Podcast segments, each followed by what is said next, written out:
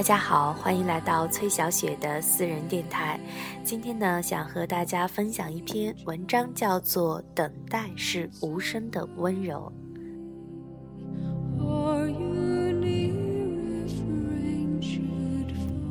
刚下完一场暴雨，阳光正烘烤着稻草人身上的雨水，使它暖和起来。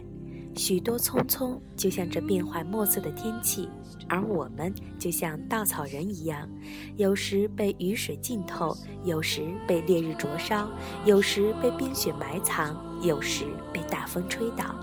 想要变化来得轻柔缓慢一些，却没有办法改变它的节奏。当你的期望是夏日的骄阳时，等待是无声的温柔。高中生因为爸爸妈妈希望自己能够考上很好的大学，于是被天天念叨；毕业生因为找不到工作，于是被爸爸妈妈天天念叨；剩女因为依旧待嫁，于是被妈妈、爸爸天天的念叨；男孩子因为事业还没有稳定，于是被心急的女友天天的念叨。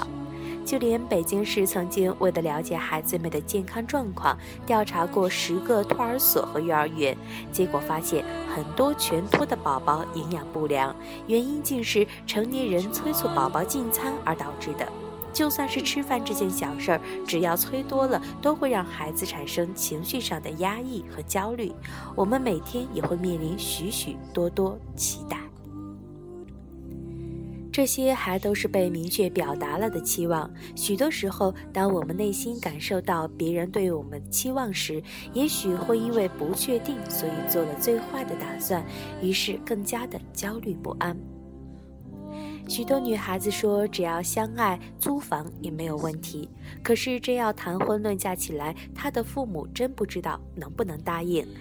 而以现在很多男孩子的工资，要工作很多很多很多年才能买得起一套房子。古人说“三十而立，四十而不惑”，但是真的到了三十岁，自己的事业依旧没有起色，真是害怕被别人看扁；真的到了四十岁，心里的困惑反而越来越多，真怕自己是和别人不一样的。当处于一种被催促的焦虑时，即使有心努力，也总觉得力不从心。有一种无力叫做习惯性无助，说的就是人在自觉无力改变现状时，主动放弃、麻木不仁的样子。唯一能拯救僵硬的稻草人的东西，便是等待。当你的愤怒是海上的狂风时，等待是无声的温柔。总是想发火，不明白为何他们不合你的心意吗？这个时候，与其用你的怒气把那些让你生气的人吹跑，不如等待，给自己一个平静的机会，也给对方一个悔改的机会。当你的失望是黄梅天的雨水时，等待是无声的温柔。期望一再的落空，很难再相信了。这个时候，与其让你伤心的泪水像黄梅天的雨水那样不停落下，不如等待，给他的勇气加满油，让自己再相信一次。当你的恐惧是冬日的深雪时，等待是无声的温柔。已经深深的害怕，无法再面对了吗？这个时候，与其让你的恐惧像冬日的白雪那样将你埋藏，不如等待，慢慢的接近你不敢面对的那个他，去了解他，但不勉强一次适应，拿出对待小孩子的耐心，鼓励自己，直到能够克服。当你愿意等待自己，你会发现，其实你比想象中更勇敢。当你愿意等待别人。你会发现，别人比你想象中更值得期待。